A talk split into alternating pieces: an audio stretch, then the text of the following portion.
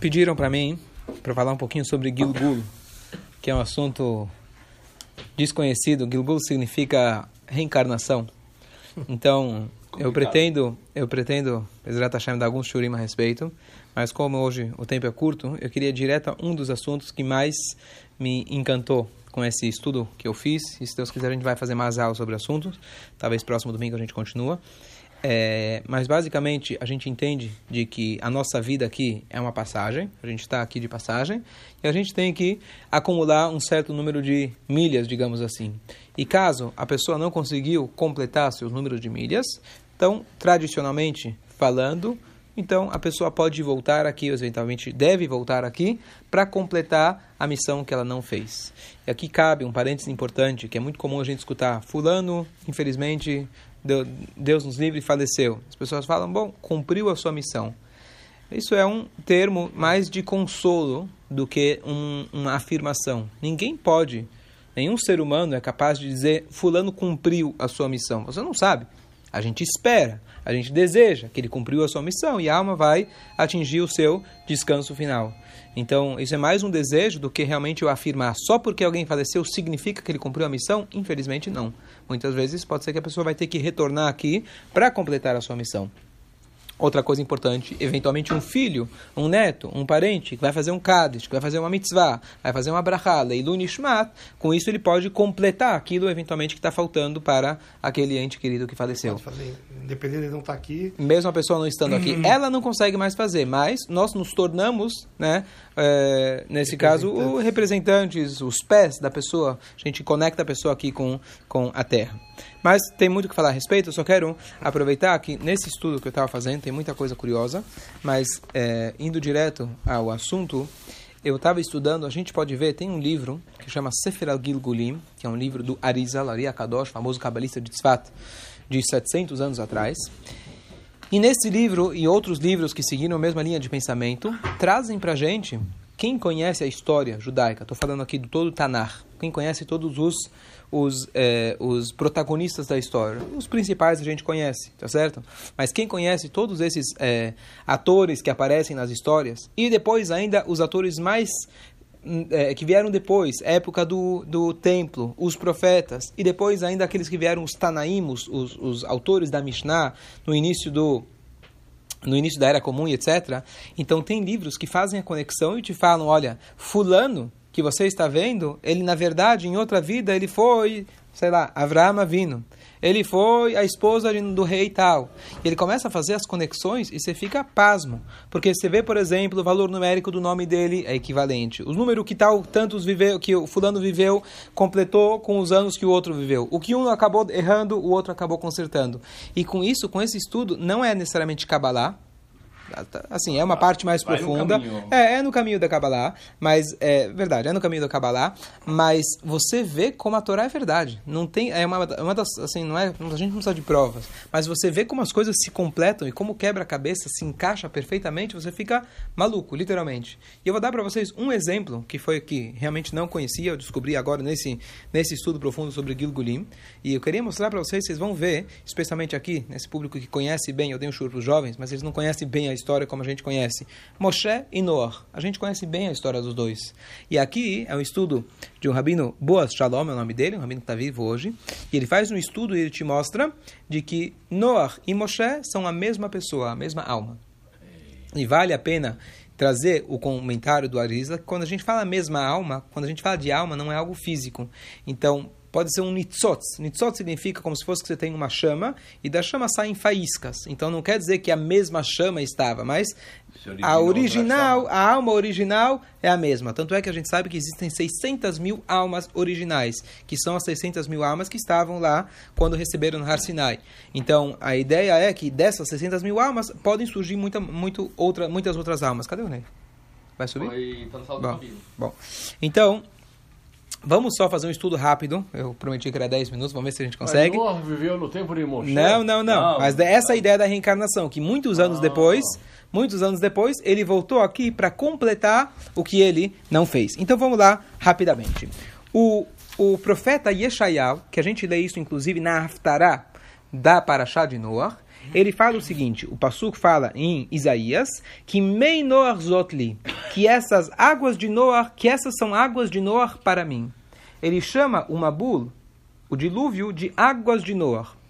Pergunta, não é águas de Noar, pelo contrário. A Teivá é de Noar, as águas é de Deus, as águas é por causa dos pecadores, as águas da destruição não é por causa de Noar. Dizem os comentaristas, ele foi conivente porque ele foi passivo em toda a história do Mabul. Diferente de Abraham, que rezou por Sdom. Diferente de Moshe, que rezou pelos pecadores inúmeras vezes. O Noah, quando Deus falou, vou fazer a arca, constrói a arca, falou, tudo bem, me dá o um endereço, fala quanto custa, eu tô nessa. Se alguém vinha e perguntava o que, que você está fazendo, ele tinha coragem, sim, mérito dele falar, olha, Deus vai destruir o mundo, o pessoal ria da cara dele e seguiam a vida. Ele não se manifestou, ele não protestou para Deus, não tentou corrigir os atos dele. Então, isso chamado no Yeshayahu, ele chama isso as águas de Noah, porque ele foi conivente, porque ele foi passivo. Hassidut explica que, na verdade, não é uma falha de Noah especificamente. O mundo não estava pronto. O mundo ainda ah, não estava pronto para esse nível de eh, sacrifício igual que Abraham fez ou Moshe fez. Mas, na prática, o comportamento dele foi esse. Ele não rezou pelas pessoas da sua geração. Esse é o Noah. Agora, depois da história de Noah, quem lembra, na Parashá de Noah, Deus fala, chega! As pessoas agora, ao invés de viver mil anos, oitocentos anos, quase mil anos, etc., vão viver Vehayu Yamav Mea Veestrim. A partir de Noah, Deus falou, está muito bagunçado esse mundo, chega, o máximo é 120 anos. Tá certo? Ok. Agora, a linguagem que a Torá usa, Bishgam Hubassar, já que, Bishgame, já que eles são seres de carne, certo? Eles são fracos, a carne é fraca, então chega 120 anos, tá bom demais, e é isso que eles vão viver. Dizem nossos sábios, a palavra Bishgam, ela tem o mesmo, são as, praticamente as mesmas letras do que Moshe. Beit e o Gimel da Rei, sobrou o Mem e o Shin, Moshe. Bishgam é as mesmas letras, valor numérico idêntico de Moshe. Quantos anos viveu Moshe? 120. Assim começa esse estudo. Você vai dizer, bom, muito legal. Eu adoro esses rabinos que começam a achar valores numéricos, que o dia do meu casamento, mais o meu nome com o nome da minha sogra, é dar o nome da minha noiva. Que justo vai dar o nome do meu filho que vai nascer, que é a paraxá da semana passada. Fantástico. Fantástico. Depois, é os números da Mega Sena. Lindo, maravilhoso. Rabino, você teve. Agora, por que você não me avisou antes claro. o que a minha esposa ia dar trabalho? Não tinha um valor numérico disso? Tá certo? Por que você não me contou antes o número da Mega Sena? Então, às vezes, existe uma extrapolação quando as pessoas pegam valores numéricos e é, fazem brincadeiras, mas a origem disso não é brincadeira nenhuma. Existem valores numéricos que foram passados pelos nossos sábios que são autênticos. As pessoas gostam de brincar, até aí tudo bem. Mas estamos falando aqui de coisas verdadeiras, autênticas. Tá bom, então, deixa, deixa eu concluir. Já? Então, a pergunta é, tudo bem, Bishagá, Bishagá, Bishagá Mubassar, já que ele é carne, já que é 120, Moshe bem no 120, então Noah. Então daqui eu concluo que os dois são a mesma alma, Shkoyar. Qual que é a lógica? Então aqui vem, a gente passa para o próximo passo, que na verdade, quem é fechar Na verdade, uma coisa que eu aprendi muitos anos atrás, é, eu uma vez perguntei para um dos professores na Estivá, eu falei, ah, isso é brincadeira esse negócio de trocadilho. É, porque, por exemplo, tem a Hassidut sempre traz que Elohim, o nome Elohim de Hashem, ele é o nome responsável pela, pelo ciclo normal da natureza. Tem o valor numérico de Hateva, a natureza. Aí eu falava, pera assim, a natureza. Não vem com esse rei a mais só para dar certo a conta. Você deveria ser Teva, natureza. Por que Hateva? Não importa agora a explicação, mas ele me explicou um conceito básico que falou o seguinte: os sábios não partiram do ponto, ah, vamos achar uma brincadeira aí, vamos brincar com os números um e dar certo.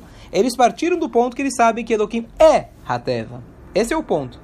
Esse é, esse é o ponto de partida. Como consequência disso, justo por acaso, nada é por acaso, que o nome também condiz, o valor numérico também condiz, etc. Não é por isso, tá certo? Não é, não é a partir daí que a coisa começa. Então, assim também na Torá. Os valores numéricos não é a partir deles que começam, começa do conceito. Do conceito parte para os números também. Então, olha que interessante. Começando do Noah. Eu falei antes que o Noah, ele foi, de alguma maneira, ele foi cúmplice, ele foi culpado pelas águas do, do, do dilúvio. Então, olha que interessante. O, qual que foi o ápice da vida de Moshe? quando ele mostrou realmente que ele é um líder, ele vira para Deus e fala: Olha, se você não perdoar esse povo depois do bezerro de ouro, Apague-me do seu livro que você escreveu. Eu não quero mais participar da sua Torá. Tá certo? Por que isso? Porque agora a gente dá para entender que Noah, na verdade, aquilo que Noah deixou de fazer, que era rezar, lutar, protestar em função daquele dos pecadores, Moshe Rabbeinu falou, dessa vez eu não vou errar.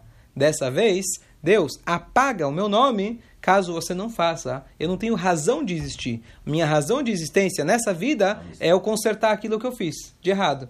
Se eu não fizer agora, então apaga. Então não tem por que eu fazer isso. Não tem por que, não tem por que eu existir. Tá claro? Essa é a conexão intrínseca.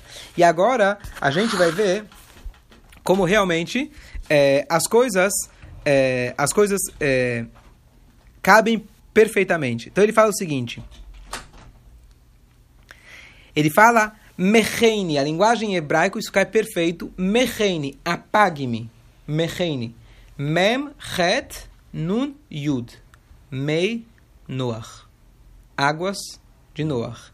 Apague-me são as mesmas letras de águas de Noach. Então ele está falando, Deus, apaga meu nome. Porque eu fui culpado lá atrás pelas águas de Noach. Então eu não vou cair nessa de novo. Mecheini, apaga. Mei, Noach. Águas de Noach. Depois, Mecheini, olha que interessante. Mecheini na, apague-me, por favor, da Minoach ani. De Noach eu sou. As mesmas letras. Mecheini na, você mistura as letras, Minoach ani. De novo, não, part, não partiu do, da brincadeira das letras. Partiu do fato que ele é a mesma alma. Mas, Minoach ani, eu sou de Noach. Esse foi a, a, o, o, o, o argumento que ele falou para Deus, eu sou de Noah. Que você tá, por que você vai... Como você não vai perdoar esse povo? Eu sou de Noah. Essa é a minha função aqui. Depois, aqui o Arizal ele escreve, Mecheini, apague-me. A linguagem que está escrito quando Deus ele acabou com a humanidade, acabou com o mundo na destruição do Mabul, Está escrito Vaimar et kol yekum. Ele apagou. Exatamente o mesmo verbo. Se eu não me engano, não tem mais nenhum lugar na Torá que usa esse verbo Vaimar, apagou. Então, exatamente a mesma linguagem que Deus usou para destruir o mundo, Noah ele usa como contra-argumento, Moshe usa como contra-argumento para Deus, apague o meu nome. Certo? Tudo na mesma palavra. Depois, ele fala o seguinte: a linguagem, na verdade, a linguagem, quando é, o, o, o, Zohar ele traz para gente que quando Moshe, parte do, do diálogo que Moshe teve com Deus, ele falou o seguinte: é, Moshe falou, apaga meu nome, se você não perdoar, apaga meu nome. E o Zohar ele fala: olha, Moshe falou o seguinte: o mundo inteiro vai me culpar que eu matei o povo de Israel. Assim que ele falou para Deus, no diálogo, não está na Torá, está no Zohar. Por que eu matei o povo de Israel? Tá bom, eu não, não protestei em prol deles, mas quem pecou foi eles, não fui eu. Mas justamente a ideia, ele entendeu que se você for ausente, se você for parve, se você não se manifestar, ele vai levar a culpa, como foi lá com Noah. Então ele falou, dessa vez eu não vou errar de novo. Depois, depois, a palavra, o início do diálogo de Moshe com Deus, quando ele começa, a gente lê isso todo, todo é, Tanit, todos os os jejuns, a gente tem a leitura da tarde de Minha. Vayechal Moshe etnei, Hashem vayomer. Moshe começou, Vayechal, ele começou o diálogo com Deus, protegeu o povo de Israel depois que eles fizeram o bezerro de ouro. E aí tem Hashem, Hashem, Kelachum, que ele pede, Hashem, por favor, os três atributos de misericórdia, que cada jejum a gente quer, Vesalah Tavoneino, perdoa a gente, a gente quer, no dia de jejum, a gente quer apelar e pedir igual que Moshe Rabbeinu pediu para Deus. Então a palavra Vayechal, contando com as letras, quer dizer, Vayechal, valor numérico de Vayechal, com mais 2, 4, valor das próprias letras, então dá também o valor numérico de Noah. Mais uma vez, a linguagem que ele pede, começa o diálogo com Deus, também ele fala Noah. Agora, olha que interessante, Vayechal, o que aconteceu com Noah depois que ele saiu da Teivá, quem lembra? O que, que ele fez? Ele fez que ele, o, o Noah, depois ele fez o Corban e depois ele foi plantar uma videira e bebeu, ficou bêbado e, e deu a bagunça. Ele teve um relacionamento com o filho, teve um relacionamento com ele e depois o filho castrou ele. Tá certo? Não queria que ele tivesse mais um filho. Certo? A história está na Torá. Conhece? Sabia? Sim, sim. Ótimo. Ok. Então, Vayachel Noach. A linguagem é Vayachel Noach começou. A linguagem da de Moshe é Vayachal Moshe. Começou o Moshe. Mais uma coisa curiosa, Moshe Rabbeinu, desculpa, Noah, no início, quando ele fala, ele é toldot Noah, ish tzadik, tamim, Noah era um homem justo, um homem íntegro, etc. No final da Parashá, depois da Teivá, está escrito Noah ish Adamah, um homem da terra, como se fosse um fazendeiro. Peraí, do ish tzadik, tamim, do homem justo, etc., ele vira um homem terrestre? Porque dizem que na hora que ele fez a Teivá, ele não fez a sua função que ele deveria ter feito, a parte da alma dele, que era respectiva a Moshe, saiu dele. Então, no início, ele era tzadik, tamim, ele estava com Moshe dentro dele. Depois que ele perdeu a oportunidade da vida dele de fazer o que ele tinha que fazer, ele virou Ishadama. Ele virou um homem terrestre, um homem da terra. E agora, Hashem deu quanto tempo para Noah construir a Teivá? Quanto tempo demorou para construir a Teivá? 120 anos. Anos? 120 anos. O Rebbe pergunta por que 120 anos. O Rebbe explica porque a ordem divina era que ele construísse sozinho. Sozinho, sem ajuda de ninguém. Sabe quando você precisa bater um prego, você precisa um segura, o outro bate? Ele tinha que fazer com a perna e com a mão. 120 anos sozinho. Então não é que ele demorou. É, é, é impensável que um ser humano sozinho consiga. É até milagre que ele conseguiu, em 120 anos, construir um Titanic. Né? Noah fez sozinho e não caiu. O Titanic, né? Então, o que acontece? É, esses 120 anos são, na verdade, esses 120 anos que ele estava lá, sabendo da destruição iminente que estava para vir e não fez a sua função, foi o tempo da vida de Moshe que ele teve para corrigir aquilo que ele fez de errado. Esse era o tikkun dele. Tudo calha perfeitamente. Depois, olha que interessante, essa é super interessante. Depois, a gente sabe que uma bula, está escrito, Deus faz, chega para nós fala, aqui sete dias eu vou fazer uma bula. O que quer dizer daqui sete dias? Deus tinha falado há 120 anos. Deus deu um prazo a mais de sete dias. Por quê? Então, Jash ele fala que tinha falecido Matusalém. Ele era um tzadik, Matusalém. Então, no Shivá dele, então Deus falou, sabe o que? Espera mais sete dias. Seria um, um, em mérito do tzadik, eu vou ter mais sete dias de rahamim, de piedade. Quem sabe vão fazer chuvá. E aí, Beleza, aí não deu certo, não fizeram chuva e aí começou uma bunda. Então era 120 anos mais 7 dias. Esses 7 dias correspondem ao Shiva de Moshe Rabbeinu. O que, que tem a ver o Shiva de Moshe Rabbeinu? Então, olha que interessante. A gente sabe de Purim, então por isso é importante quem conhece a história. Purim se chama, a tradução de Purim significa sorteio. O Aman, quando ele queria destruir o povo, ele fez um sorteio até que caiu no mês de Adar. Ah, legal, Adar é o dia que faleceu Moshe Rabbeinu. Só que ele não sabia que nasceu Moshe Rabbeinu 120 anos antes. Mas tudo bem, no cálculo dele, faleceu Moshe Rabbeinu. Que sorte, que bom. Então vou acabar com o povo nesse mês. Que dia que ele deveria ter escolhido? O dia do falecimento. Qual que era? O dia 7 de Adar. Qual dia a Torá, a Migilad escreve pra gente que ele queria acabar com o povo judeu? Yud Gimel Adar. Sete dias depois correspondente ao Shiva de Moshe Rabbeinu, porque enquanto tem o Shiva, ainda a alma está mais presente aqui com, conosco. Essa é a ideia. Então, esses sete dias correspondentes ao Shiva, que mesmo Aman sabia, eram os sete dias correspondentes que Deus também deu de chance a mais para o Noah, para ainda ver se ele conseguia é, completar aquilo que ele não fez. E por isso, então, o, o decreto de Aman era foi para o dia foi para o dia 13. Agora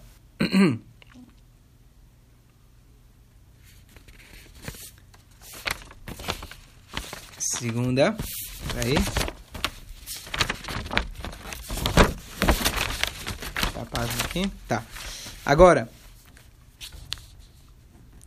Isso é super curioso. Moshe Rabbeinu. Qual era o nome dele? Qual o nome de Moshe? Antes de chamar Moshe. Tem 10 dez opiniões, 10 opiniões no Talmud. Tov, Tuvia, e assim por diante. Por quê? Porque, na verdade, o nome dele que foi dado pela mãe. Ele foi colocado no cesto com três meses de idade. Com três meses já deu tempo de dar nome na Torá, já enrolou o rabino o tempo suficiente que não quer pagar o café da manhã na sinagoga, com tudo já já, já, já deu para dar o nome na Torá. É um menino. Tá certo que não teve Brit Milá, ele economizou com o morrer porque ele já nasceu uma rul, mas tinha que pelo menos tirar um pouquinho de sangue, vai na Torá, faz uma Mishebeira, canta oi oi oi, alguma coisa assim, um Mazaltov. Já tinha o nome. Quem foi que deu o nome para ele, Moshe? Batia deu para ele o nome. Uma coisa que eu ouvi ontem no Shiur, que a gente não percebe, a filha do Paró que deu. Mas não foi na hora que ela tirou ele da, o, do cesto. Está escrito Vaigdal, Vaigdal Moshe, eh, desculpa, está escrito, ela pegou ele, etc. E um tempo depois, aí ela deu o nome Moshe. Não lembro as palavras do Rumash exatamente agora, mas não é necessariamente na hora. Pode ser que anos depois, até foi dado para ele o nome Moshe. Por quê? Kiminamai Meshitiu. Porque eu tirei, eles da, eu tirei ele da água. A pergunta é, será Moshe é o nome egípcio ou o nome hebraico? Uma pergunta à parte. Mas Moshe significa tirei ele da água. E a Torá o tempo todo chama ele de Moshe. Se você tem um nome judaico um nome egípcio, qual que você vai optar? Para o maior líder de todas as gerações. Certo? Ainda tinha 10 opções de nomes. Por que justamente Moshe? Eu te espero, vai. Não, não. Só para concluir então o pensamento, é, por que o nome dele era Moshe? Então tem inúmeras explicações, mas essa que condiz com a gente perfeito. Eu tirei ele das águas. A Bátia, na verdade, está falando aqui, isso é o representativo nome dele. Quais águas que a gente está falando? O Rio Nilo. Não. Ah, menor. Eu tirei ele. Qual que é o objetivo dele na vida aqui? Tirar, salvar ele das águas que ele foi culpado lá atrás, na época de Noah. Estamos falando aqui uma diferença de mais de mil anos, tá certo? Eu estou tirando ele das águas, que o objetivo de Moshe Rabbeinu aqui é tirar ele daquelas águas, tirar aquela culpa, aquele fardo que ele está carregando aí de tantas gerações, de ele ter acabado com toda a humanidade. A vida inteira ele vai ter que lutar pelo contrário, lutar para salvar a humanidade, lutar para salvar o povo judeu e assim por diante. Tirei ele das águas, eu quero salvar ele desse, daquilo, é, daquilo que ele, daquilo que ele fez, tá certo? Essa é essa é o, esse é o objetivo dele. E por último, a mais fácil de todas, que às vezes as pessoas não percebem, aonde nós temos a palavra teivá na Torá? Em dois lugares. A teivá de Noah e a teivá de Moshe. Moshe. O sexto de Moshe chama teivá e Noah tinha uma teivá. Então, justamente a teivá de um, ela vem salvar e corrigir o problema do outro. Aqui é só um pequeno exemplo, como isso na Torá. Quem duvida da Torá? Quem fala, ah, não sei se é divino, se é verdade, se não é. Esse é só um pequeno exemplo, como coisas que a gente conhece há tantos anos, Moshe, Noah, e de repente você estuda e você vê como tudo se conecta tão perfeitamente, você fala, poxa, quem inventaria um negócio desses? O cara não tem condições, tá certo? É uma coisa... Isso é né? um, um exemplo entre milhões em toda a Torá. Toda a Torá, que tudo que é autêntico, do Talmud, da Gemara, da Alahá, tudo é um quebra-cabeça perfeito. Então aqui é só um exemplo para a gente realmente. Eu me empolguei quando estava vendo isso. Claro que eu sei que a Torá é verdade, mas quando você vê assim com essas palavras e letras, você fala, poxa, realmente, realmente, isso aqui dá um, um raiuta mais, dá uma força muito, muito maior. Então, só para concluir com a lição de tudo isso é que imagina se Moshe Rabbeinu, ele chegasse na hora H e ele amarelasse. Ele perdeu a chance dele por, por um mais de um milênio, a alma dele estava esperando para poder vir corrigir e ela amarelou. Nós aqui também estamos com uma missão. O nosso, nossa missão aqui hoje, como Moshe, para consertar o nosso Nor passado, etc., a gente não sabe qual é a missão. Mas o ponto é que a cada momento da nossa vida, a gente tem que enxergar essa é a minha missão. E não é uma única missão que nós temos aqui. Tem a missão principal, mas todas as outras são complementares e importantes para aquilo que a gente está fazendo. Então, a lição de tudo isso é, não é só um jogo de palavras ou saber o que era Noah, o que era Moshe, etc. A ideia é a gente enxergar que no nosso dia a dia, nós somos aquele Moshe, nós, somos a, a, nós temos a cada instante a oportunidade de corrigir aquilo que deixou de ser sido feito lá no passado. Se a gente enxergar a vida dentro desse contexto, a gente vai ter um impulso maior, uma, uma, uma força maior para cumprir aquelas mitzvot. Principalmente, como diz o Arizal, já vi também nome do Gaon de Vilna, de que se você quer descobrir qual mitzvah é a importante, não é só ela, mas qual mitzvah que é aquela na qual sua alma precisou voltar aqui na mais Terra, difícil. É aquela difícil. Aquelas, que- aquelas que são difíceis para você, sogra, você tá certo? Morar com a sogra. Então, a ideia é, então, quando é difícil para você, já que essa é a tua missão, por isso se tornou tão difícil para você. É incrível, porque tem pessoas que têm, não, eu não consigo fazer tal mitzvah. E outros falam, mas peraí, essa é tão fácil, qual, qual o problema dessa? Então, é, essa é uma das ideias da gente realmente enxergar a cada momento, não só es- esperar, só vou fazer aquela mitzvah que é difícil, as fáceis vou deixar de lado, não é essa a ideia. Mas você vai ter um indício, pelo menos, daquelas que são a sua missão principal, aquelas que são mais difíceis para você. Que nem o, o show mais longo, né?